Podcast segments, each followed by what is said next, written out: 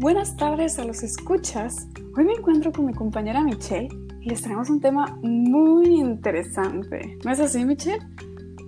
Así es, Fátima. El tema de hoy surge a causa de un video bastante controversial acerca de la transexualidad en la infancia.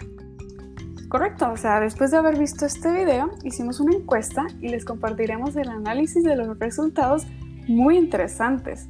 Y digo muy interesantes porque los sujetos son de dos generaciones muy distintas. Estamos hablando de una persona millennial y una persona del año 1960 más o menos. O sea, imagínate el contraste. Como tú bien lo mencionas, una de las primeras cosas que observamos es el conocimiento del tema, ya que no es la primera vez que la entrevistada se lo plantea. Y en cuanto a la postura frente a este, se vislumbra aceptación de la diversidad, así como una actitud de aceptación y apoyo a la comunidad transexual. Por otro lado, el otro entrevistado se mostró totalmente ajeno desde que le mostré el video. Fue como una postura de, rechazo y mencionó que pues si su hijo fuera trans, que ella no lo aceptaría con su nueva identidad. Es decir, si la persona nació Juan, así lo va a tratar como Juan. Además dijo que si esto pasara, ¿no? Que tuviera un hijo trans, que la reacción de su entorno sería totalmente negativa porque comparten creencias, religión similar. Además que el niño podría tener traumas saber que los niños son diferentes a él. Y referente a lo que mencionas, ¿sabes qué es lo que llama mi atención? Que mi entrevistada, por ser una persona de una generación más reciente, ni siquiera se asusta ante la idea de tener un hijo transexual.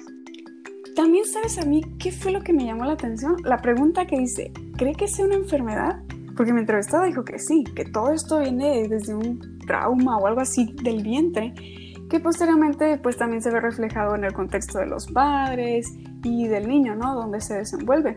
Y terminó con que los niños son el espejo de los padres, los hijos más bien. Con la respuesta de tu entrevistada podemos ver que la desinformación sigue siendo una constante, incluso en la sociedad de hoy en día. Eh, definitivamente, Michelle. Además, fíjate, no podemos juzgar la postura de cada entrevistado. Hay una creencia, una cultura, un contexto familiar que lo llevan a tener pues estas ideas. Así es, además es muy preocupante el hecho de que a pesar de que los tiempos cambian, las repercusiones de la educación e información acerca de la diversidad que han recibido las generaciones adultas siguen influyendo en la vida de las nuevas generaciones. Inclusive aunque la entrevistada de la generación milenial muestra bastante aceptación sobre el tema, algunas de las respuestas reflejan los estigmas de la sociedad, es decir, el rechazo, los tabús, los roles de género, todo esto sigue siendo un impedimento para que una persona pues se pueda expresar libremente.